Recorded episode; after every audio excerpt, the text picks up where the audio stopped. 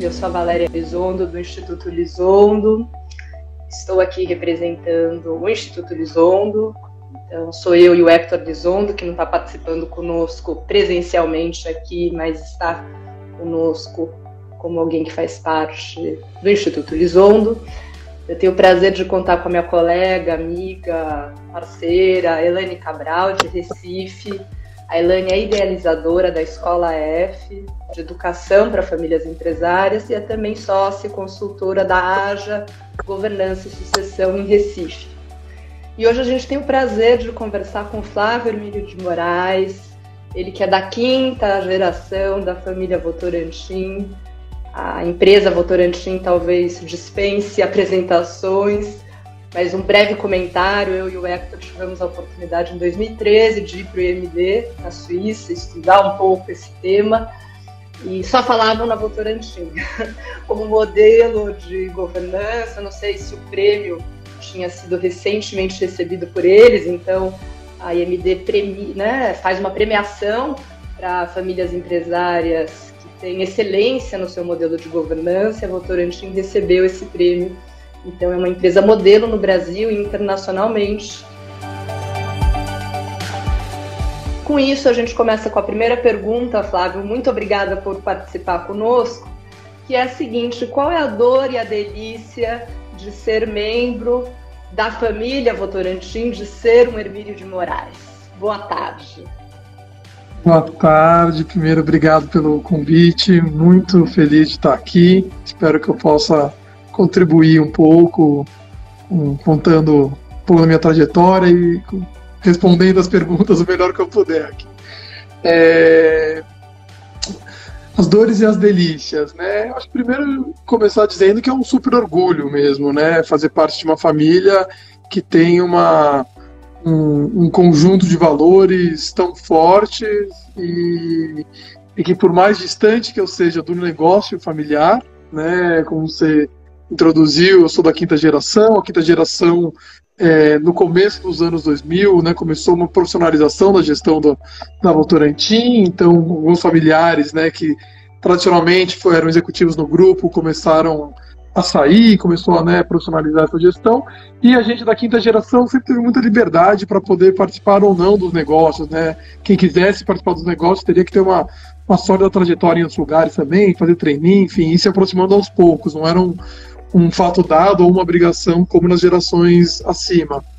Então, por mais distante que eu seja do negócio, é, o, o, o, senso de pertencimento e o, e o, valor, o orgulho de pertencer, está é, tá muito presente, né? Porque eu acho que a família transcende a questão do negócio, apesar de ser uma, uma empresa familiar, né? Ou uma família empresarial, é uma família que tem uma atuação social muito forte, uma atuação cultural também de alguma forma, é, e principalmente um conjunto de valores aí, né? Passado aí de, de geração para geração, que me motiva muito de fazer parte. É, dito isso, tem um outro lado, né?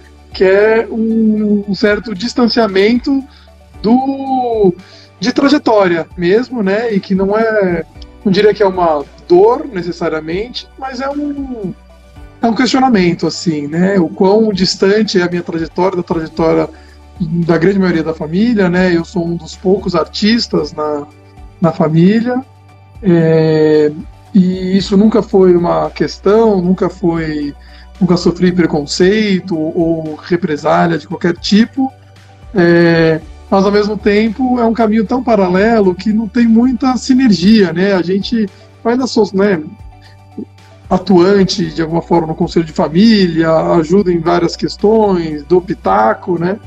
Mas tive que construir uma trajetória muito à parte, então tem um, um desafio interessante aí, né? Tem uma, uma uma espécie de resiliência que eu tive que construir, que não sei se é necessariamente uma dor, ou talvez seja uma dor que vem para o bem, mas tem um pouco esse lugar de não, não, não ser tão óbvio onde ir trabalhar, né? Não ser tão óbvio as indicações, de você poder ligar para um, um tio, para um primo e falar, poxa, você conhece tal pessoa, de tal empresa, será que eu me apresentar? Será que faz sentido fazer um estágio lá? Que não tinha nada, né? Ninguém nunca conheceu nenhum artista na minha família, tirando meu avô. Meu avô teve alguma, né, no final da vida ele escreveu para teatro, então ali teve alguma aproximação e foi um, um ponto de, de virada assim na minha, na minha vida, na minha carreira. Assistia a última peça que meu avô assistiu, é, escreveu, eu assisti ao vivo, aquilo foi muito marcante, mas ainda assim com um certo distanciamento, né? Então acho que começa um pouco por aí a resposta. Uhum. Uma solidão, talvez, né? Tem um pouco, tem um pouco, sabia, Valéria? Assim, de. Uhum. É isso, você tem. Acho que é uma, na minha família, né, uma família tão grande que você vai meio que se agrupando por clusters mesmo, né? Pequenos grupos de, de interesse. E, e eu tenho o meu grupo de interesse, de afinidades sociopolíticas, culturais, mas em termos de trajetória mesmo, de carreira, é muito solitário. Não tem ninguém com quem dividir, ninguém para fazer junto para chamar para uma sociedade ou para um projeto específico. Nesse sentido, é bem apartado mesmo. Ô Flávio, você podia falar um pouco então que carreira foi essa que você escolheu, falar um pouco como foi, como tem construído a tua trajetória para a gente se localizar nessa, nesse distanciamento que você está mencionando. Ótimo, Elane. É, eu acabei nem me, me apresentando, né? Mas é, eu trabalho com cinema e teatro há mais de uma década já. É, dentro dessas duas áreas, eu principalmente escrevo e dirijo, né? Também acabo sendo um produtor, mas um produtor muito focado nas minhas próprias produções. Então, não é, eu não me identifico muito profissionalmente como produtor, mas sim como diretor e roteirista e dramaturgo, né? Então, escrever e dirigir para teatro.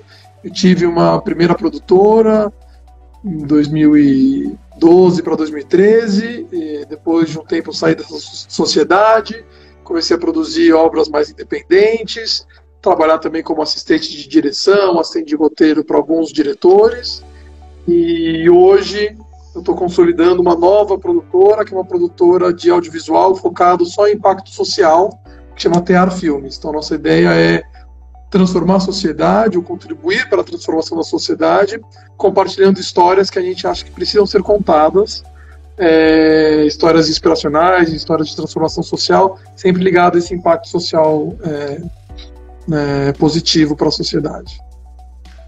Uhum, uhum.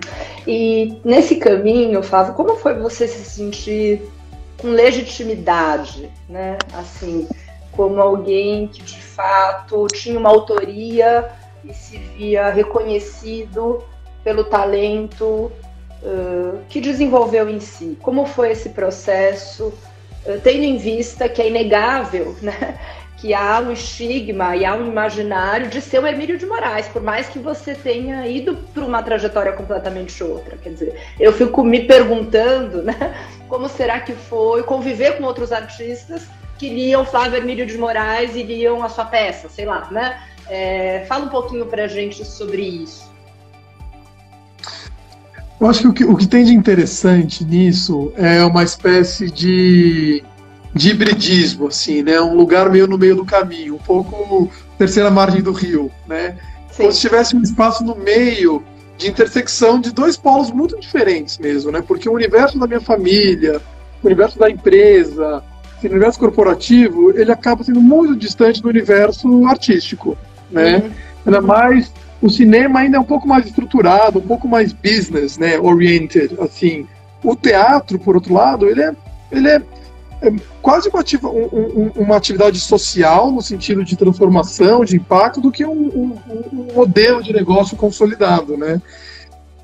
embora ambos dependam quase que 100% de financiamento público, né, para continuar existindo. Então você vê que é uma outra lógica, não é a lógica uhum. do quanto retorno de investimento, mas é a lógica do impacto que você de fato gera na sociedade a partir desses é, das obras, né, criadas a partir dessas linguagens artísticas. É, então, para mim, é, é, isso. Eu acho que em termos de legitimidade, é, é curioso porque, de alguma forma, eu preciso me provar nesses dois campos, né? Então, no meio da arte, tem, de fato, ou teve já certa resistência, tipo, por que, que o Flávio Hermílio quer fazer teatro ou cinema? Quem, né? Por que, que ele está fazendo isso? Vai, vai, vai para o lugar onde você pertence, sabe? Faz isso.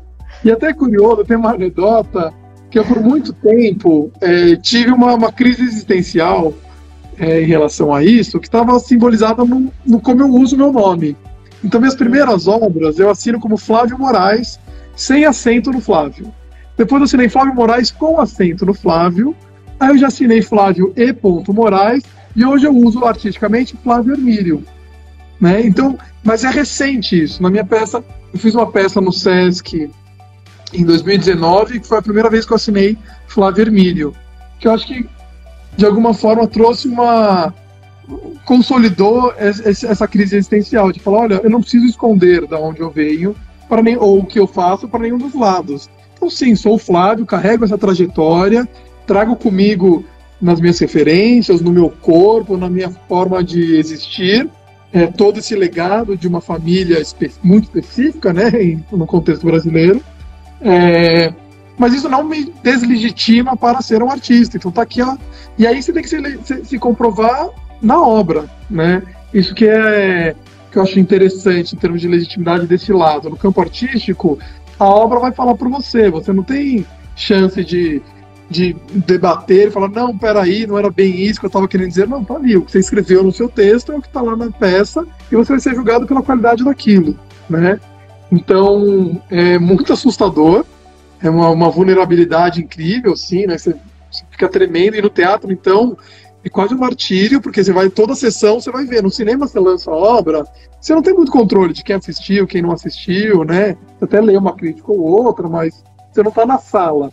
No teatro você está na sala, junto com 150 pessoas toda noite, vendo a reação das pessoas. Então, é um choque de legitimidade, eu diria, né? E do lado da família, é...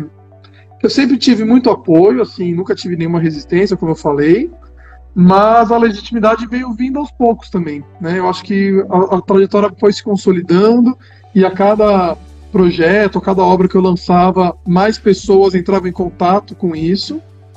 É, e acho que agora a gente chegou também num. Eu cheguei num momento interessante de legitimidade, que foi. É, eu passei numa espécie de concorrência interna com outros artistas, outras produtoras, para desenvolver um documentário sobre o Instituto Votorantim. A gente está nesse exato momento em pesquisa Parabéns. e desenvolvimento. obrigado.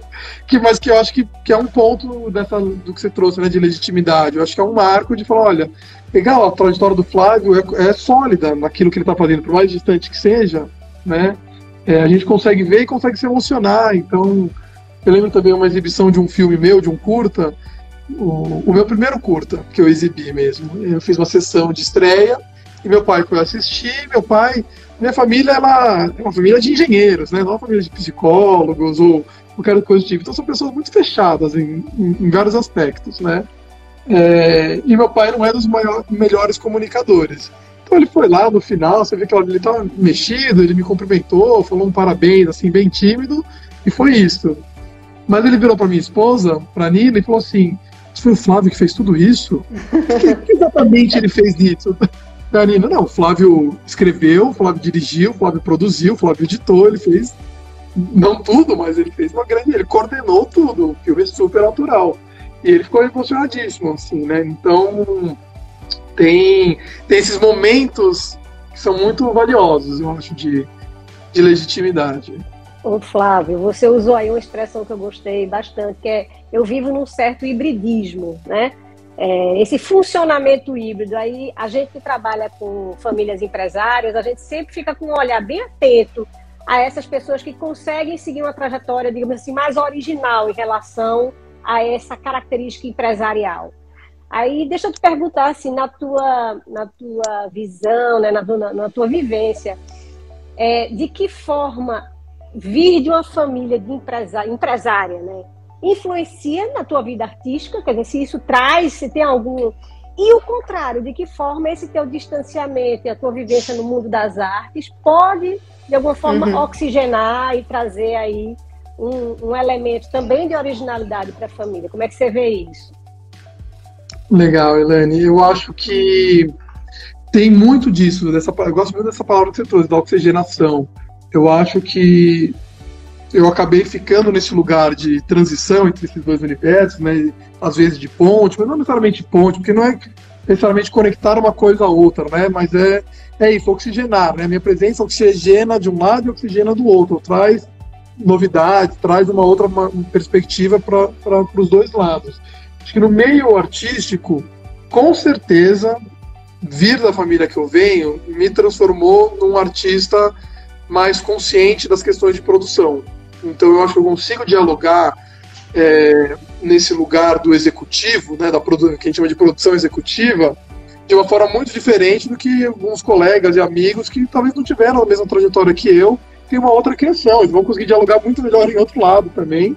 Mas essa parte mais é, do business é algo que eu tenho fluidez. Por mais que eu não tenha estudado administração, por mais que eu não tenha né, formação é, acadêmica em, em, qualquer área parecida com, com engenharia, administração, qualquer coisa do tipo, eu tenho o vocabulário, pelo menos, né? Não é uma língua estranha para mim, é como se fosse fluente nessas duas línguas. Então, acho que isso é, contribui muito para um diálogo mais fluido mesmo.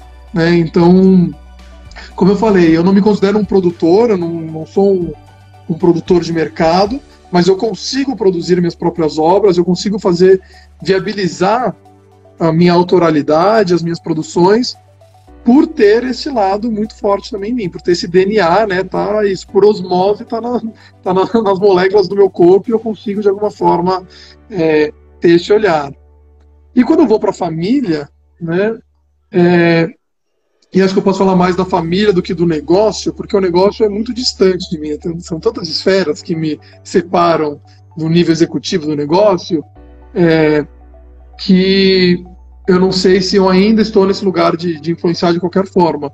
Mas no âmbito familiar, como a gente tem um conselho de família muito forte, né, que a Valéria até trouxe, né, um, uma trajetória consolidada mesmo, né, de formação, de, de sucessão, enfim, no conselho de família, eu acho que né, no campo assim dos afetos, do, das relações familiares, primos, tios, principalmente primos da minha geração, eu acho que eu consigo contribuir com um olhar também um pouco diferente, né? Eu, eu, eu acredito muito no poder da diversidade.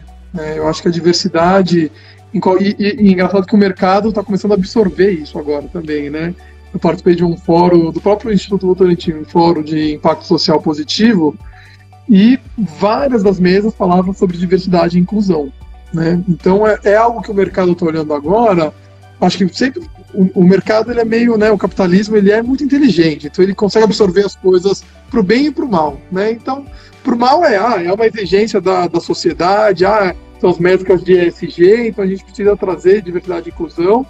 Então, né, questionável, mas que bom que está trazendo. Alguma coisa trouxe. Mas tem um lado positivo disso também, que talvez não seja por livre espontânea vontade que começa esse movimento, mas uma vez que a diversidade entra para dentro das empresas, elas conseguem perceber o valor daquilo.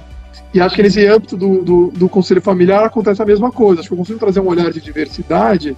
Não que eu seja uma pessoa diversa em, em mim, né? Eu sou, eu sempre falo, eu sou o, o o estereótipo maior do privilégio, né? Um homem branco, heterossexual, da elite, sim, não tem como ser mais é, né, opressor do que isso.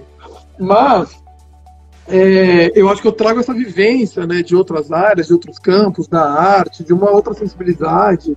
É, e consigo fazer essas provocações dentro do, do negócio, né? Ou, ou, melhor dizendo, dentro do conselho de família, principalmente, dentro da família em si, né? Então, realmente, eu acho que tem um lugar muito interessante dessa oxigenação e acho que as pessoas reconhecem isso. Então, traz um senso de pertencimento legal também, né? Voltando no começo da conversa, que é ter uma certa solidão em termos de carreira, porque é muita parte daquilo que todos os seus familiares já fizeram na vida.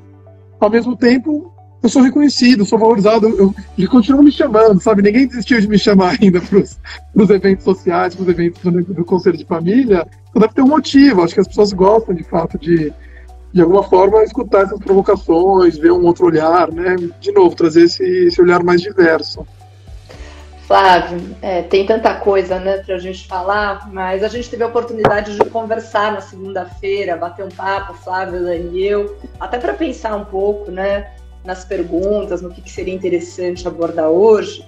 E, enfim, a gente falou um pouco de como você viabiliza suas produções, e você falou um pouquinho sobre isso. Eu acho que isso tem tudo a ver com legitimidade, essa dimensão concreta de como você ganha seu pão, como você alimenta suas filhas, né? Você pode falar um pouquinho sobre isso, porque me parece que também né, sustentar essa escolha de ser artista e, digamos, né, que viver com isso significa arcar com as consequências disso. E eu acho que você também tem um exemplo muito concreto, pelo que você nos disse, né? É, das maneiras que você encontrou de financiar, uh, enfim, e também uh, os impasses que você identificou nesse caminho, quando você disse do quanto você investiu na sua carreira, em que medida uh, existiu um retorno proporcional a isso. São grandes questões, mas eu acho que seria legal se você puder e quiser falar um pouquinho sobre isso para o nosso público. Claro, é, é, acho que essa é uma das grandes questões. É, pensando lá na, nas dores e delícias, eu acho que essa talvez seja uma das principais dores, ou pelo menos é, complexidades, assim, né, do que eu vivo. Que é exatamente esse dilema entre é, o quanto que eu recebo como profissional, o quanto que eu invisto como. São, porque são duas, quase que duas funções diferentes também, né? Então, eu, como herdeiro de uma empresa é, familiar. Eu, como né, membro de uma classe econômica muito privilegiada, o quanto que eu invisto na sociedade em termos de na minha, na minha causa, pensando no, na cultura como uma causa, né? Quanto que eu dou, o quanto que eu invisto nessa causa. Então esse é um aspecto é, que para mim é algo que está constantemente né, sendo gerido, refletido aqui. Mas por outro lado, eu não quero ser só um mecenas, né? Eu não sou uma pessoa que amo teatro, talvez como meu avô, uma pessoa que ama teatro, que frequentou teatro a vida inteira, mas nunca foi um profissional da cultura. No final da vida escreveu peças e do bolso dele pagou as produções, porque entendia que aquilo era uma atividade social. Era, da mesma forma que ele doava para a beneficência portuguesa, ele doou para o teatro, de alguma forma. Né? É, então, diferente do meu avô, eu sou um profissional do teatro também. Eu sou um diretor, eu sou um dramaturgo, eu sou um profissional do cinema é, e quero ser reconhecido. E o dinheiro, querendo ou não, é uma energia, né? É uma forma de reconhecimento. Então, pensando em legitimidade, né? Uma forma de você reconhecer que você foi legitimado pelos seus pares é você receber um, um valor, né? De fato, um reconhecimento financeiro por aquilo. Então, eu tenho plena consciência de que até hoje eu já investi mais do que eu recebi e, numa perspectiva de longo prazo, é, né, sendo super honesto, é, eu acredito que o meu patrimônio herdado vai ser muito maior do que o meu patrimônio construído pelo meu trabalho, né? E isso precisa ser colocado em perspectiva, né? Uma coisa não pode inviabilizar a outra. Então é uma, tem uma dialética aí, de como essas coisas se atritam, né? Que, que, que como elas se relacionam. É... Para mim, tem sido muito importante viabilizar com os recursos que eu tenho, assim, viabilizar minhas produções, de algumas formas. Achei alguns. Eu nunca, eu nunca parei para pensar com calma sobre isso, ou colocar no papel, então talvez seja um pouco confusa a minha fala. Mas eu acho que alguns conceitos norteadores dessa minha atuação, sabe? Do quanto eu invisto, como eu viabilizo minhas produções. É, um conceito é: essa obra que eu estou produzindo não pode fazer sentido só para mim. Logo, eu não posso arcar com todo o investimento dessa produção sozinho porque senão fica uma coisa muito egóica. Né? Olha, eu quero fazer essa peça, toma aqui todo o dinheiro, eu tenho meios de viabilizar com o meu próprio recurso, com o meu próprio dinheiro, tá aqui, eu faço, eu compro a pauta do teatro, eu pago os atores, eu faço, né? Então, é, tem gente que faz isso, não é nenhum julgamento de valor, mas para mim, talvez falte essa parte da legitimidade que você falou, né? Assim, quão legítimo é isso? O quanto que eu estou sendo reconhecido pelos meus pares, pelos meus colegas, pelos meus amigos por estar fazendo isso. Então, minha estratégia desde sempre foi fazer em conjunto, fazer em rede. Então, quem acredita nesse projeto, vamos entrar, não tem dinheiro, ou tem um pouco de dinheiro, ou vamos captar mais dinheiro junto, né? Então, eu até hoje não fiz nada que eu investi sozinho, para começar. Eu acho que esse, de fato, é um, um conceito importante. É, Outro conceito importante, acho que é entender o tamanho das coisas, né? Então, assim, eu, Flávio, poderia talvez buscar um projeto de milhões de reais, como, como deve ser um filme, né? Um filme seria muito caro. Então, vamos fazer um filme, um filme, um longa-metragem, baixo, um, um, edital do governo de baixo orçamento para um longa-metragem vai gerar em torno de um milhão, um milhão e meio de reais.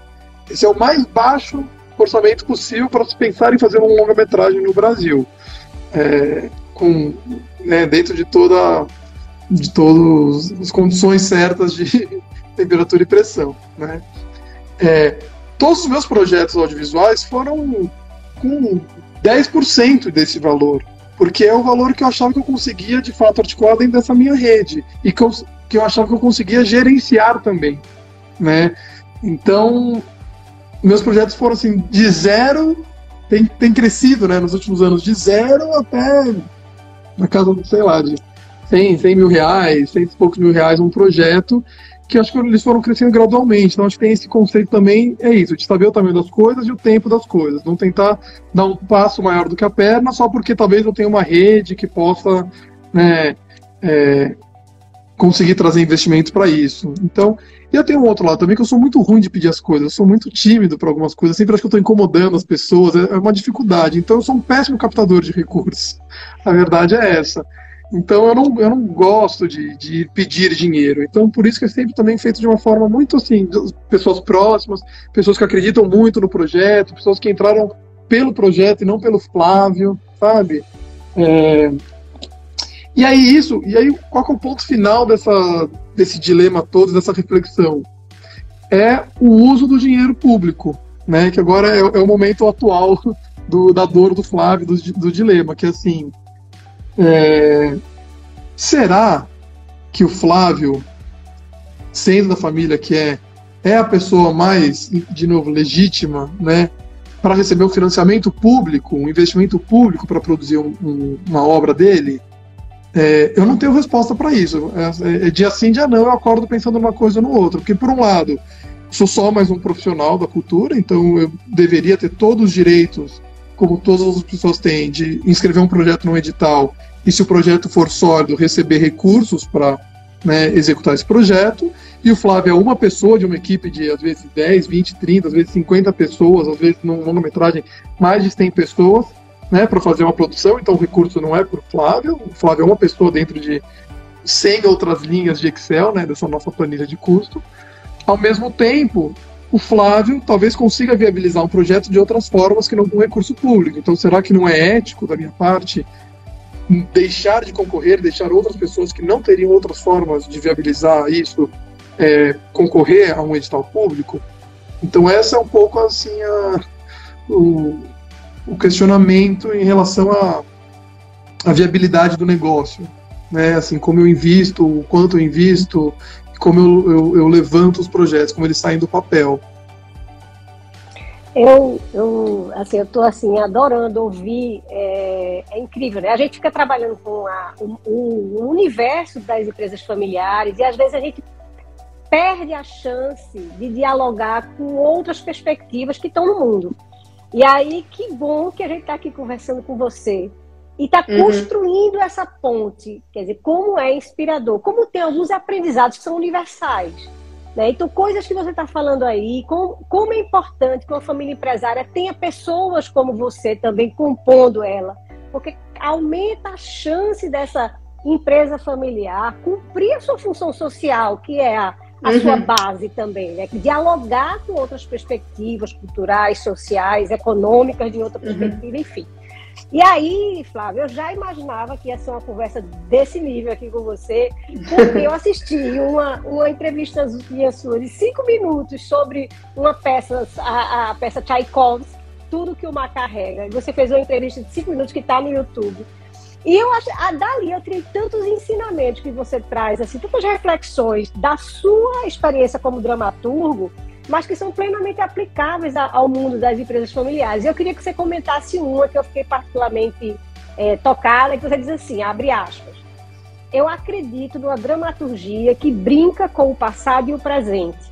Eu não rompo com alguns elementos da dramaturgia clássica, mas eu subverto algumas coisas. E na família empresária, esse dilema do manter e do transformar e do, de certa forma, transgredir é um, é um dilema muito presente. Fala um pouco mais sobre essa arte de preservar e transgredir. É... Muito legal essa associação mesmo, né? Da, dramaturgia com os, os, os negócios e a, os negócios no geral, mas numa empresa familiar também muito presente, né? É, eu gosto muito de pensar que eu sou mais subversivo do que revolucionário, por exemplo, né? Porque eu acho que a, o, o, aspecto da revolução é algo que assim que destrói tudo que veio antes para implementar uma nova forma, né? De, de governo, de, de empresa, de dramaturgia, né? Tem dramaturgias revolucionárias que rompem completamente e propõem um novo.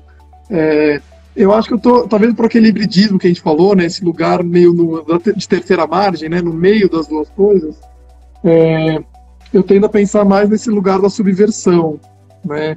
Dessa, de uma espécie de ousadia para falar, olha, tá bom, sempre foi assim, mas e se a gente mudar um pouquinho a maneira de ver, né? Se a gente virar um pouquinho esse prisma, o que acontece? Qual outro reflexo a gente consegue ver se a gente né, girar esse prisma?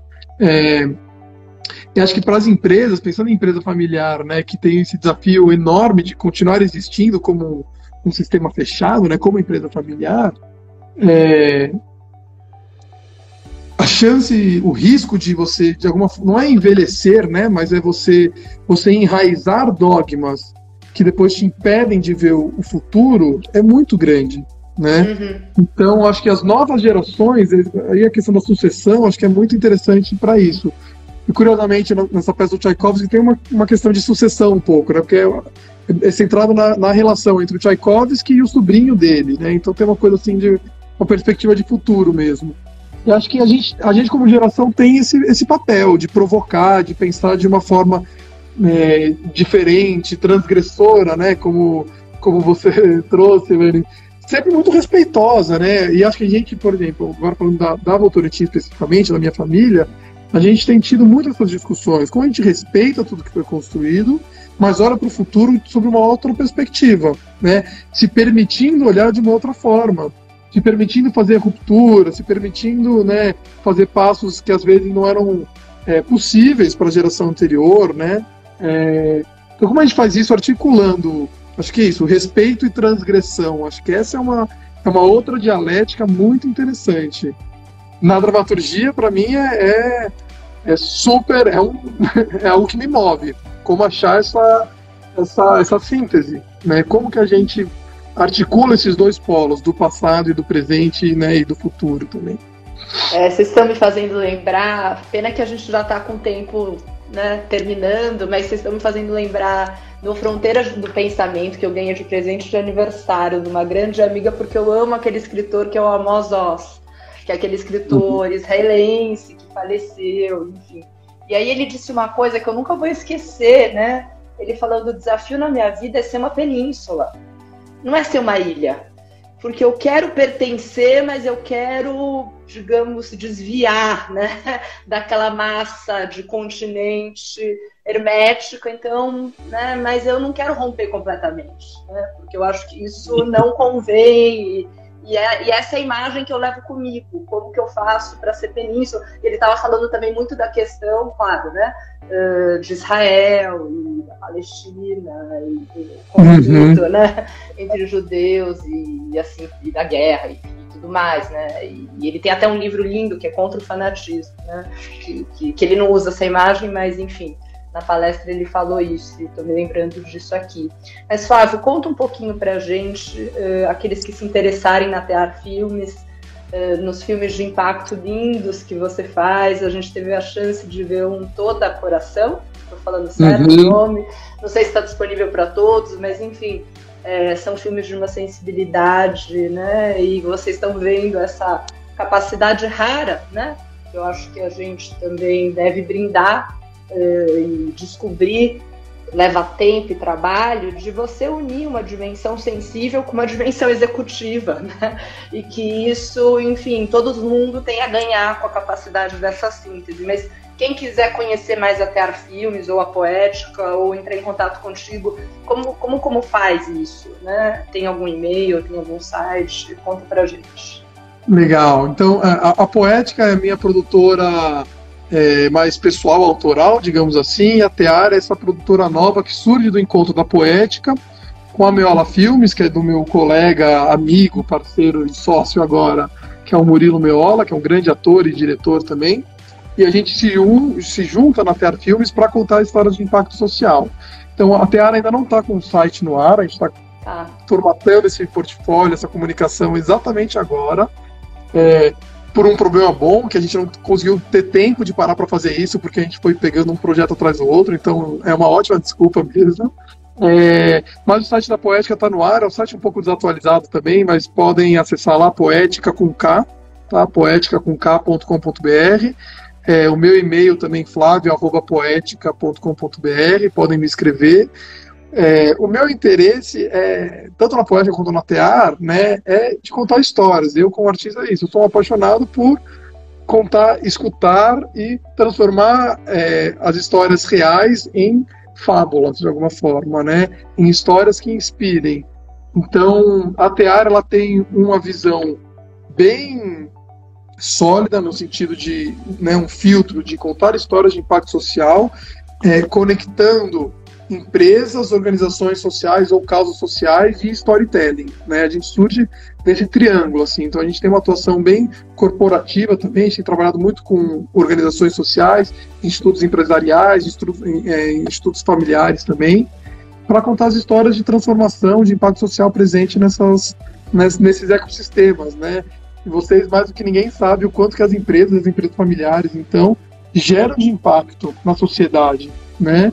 E ainda bem que nos últimos anos a gente tem visto as empresas procurarem um impacto social cada vez mais positivo, né? Porque impacto social sempre teve, às vezes tem, sempre teve positivo, mas sempre também, e, invariavelmente, vai ter um impacto negativo que deixa para as comunidades que atuam, uhum. na sua cadeia de suprimentos, enfim. Então, assim, como que a gente gera o maior impacto social positivo e como que a gente conta essas histórias? Porque são muitas histórias, né? É, então eu estou muito feliz de estar tá podendo, de novo, acho que tô, cheguei num, num, momento de conexão, né? Então se antes era essa terceira margem um pouco apartada, acho que agora estou começando a construir essa ponte de contar histórias que me motivam muito artisticamente, mas que também tem um, um valor para uma empresa, é, né, ou para uma organização social é incrível, que não é o, filme que o Flávio pensou da cabeça dele, mas é uma história que o Flávio escutou falou, meu, isso aqui tem um potencial incrível, vamos contar junto essa história? Então estou exatamente nesse, nesse momento da minha vida, começando a construir essas pontes que são, são históricas para mim, né? essas margens que me acompanharam a vida toda, pelo menos a vida adulta toda, e agora tentando talvez construir essa, essa margem nova, essa ponte entre as margens. Fábio, muitíssimo obrigada. Foi um prazer. A gente poderia ficar horas, né, Elaine? Aqui falando e falando. Foi curto, falando. né? Tá, tá tão gostoso. interminável. Mas uh, tudo tem um fim e a gente pode, enfim, chamar para uma próxima conversa, uma outra oportunidade. Então, muitíssimo obrigada por compartilhar dessa forma tão generosa, aberta, honesta a sua história. Eu tenho certeza que muita gente vai se beneficiar muito ouvindo a sua trajetória, os seus dilemas e tudo que você dividiu conosco. Obrigado vocês, gente. Foi, foi um prazer mesmo. Estou super à disposição para novas conversas, para troca no WhatsApp. Se quiser também, né, você tem meu contato, Valéria, Elane também, pode mandar para quem vocês acharem que faça sentido. Estou é, super à disposição e espero que realmente inspire as pessoas a, talvez é isso, construir novas pontes, né? Talvez esse seja uhum. a, grande, a grande chave do momento. E eu queria agradecer também a Flávio e ao Instituto Lisone por ter me convidado para compartilhar essa entrevista aqui. Acho que é sempre. Ah, com certeza, Flávio, a gente vai se encontrar outras vezes, porque eu acho que tem muito diálogo a ser travado aí com as novas gerações, viu? Você tem uma contribuição muito bacana para dar. Obrigadão. Assim espero. Um abraço, tchau, tchau. Obrigado, gente. tchau. tchau. tchau.